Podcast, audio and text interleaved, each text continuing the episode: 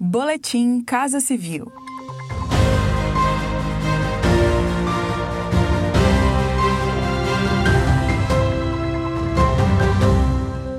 Acompanhe as principais ações do governo federal nesta terça-feira, 5 de janeiro a Agência Nacional de Vigilância Sanitária, Anvisa, aprovou o pedido da Fiocruz para importar 2 milhões de doses da vacina contra a Covid-19 em caráter excepcional, como estratégia para antecipar a disponibilização de vacinas quando aprovadas pela agência. Os imunizantes importados deverão ficar sob guarda específica da Fiocruz, responsável por produzir aqui no Brasil a vacina desenvolvida pela AstraZeneca em parceria com a Universidade de Oxford garantindo condições de armazenamento e segurança para a manutenção da qualidade do produto até que a Anvisa autorize o uso do imunizante, para que então o governo federal realize a distribuição à população brasileira, como explica o ministro da Saúde, Eduardo Pazuello. Independentemente da quantidade da vacina, ela será distribuída igualitariamente dentro da proporcionalidade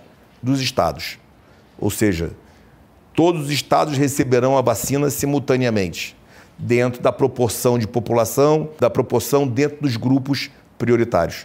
Beneficiários do programa Bolsa Família que ainda não tiveram como sacar parcelas do auxílio emergencial ou da extensão do benefício, terão mais tempo para retirar o valor da conta poupança social digital. O governo federal ampliou o prazo pensando nos integrantes do Bolsa Família, que tiveram dificuldade de deslocamento ou visaram reduzir risco de aglomeração e contaminação pela Covid-19. Agora, esses cidadãos têm 270 dias, contando a partir da data do crédito nas contas, para retirar o dinheiro, como explica a diretora de operação do programa Bolsa Família do Ministério da Cidadania, Mariana Lorenzo.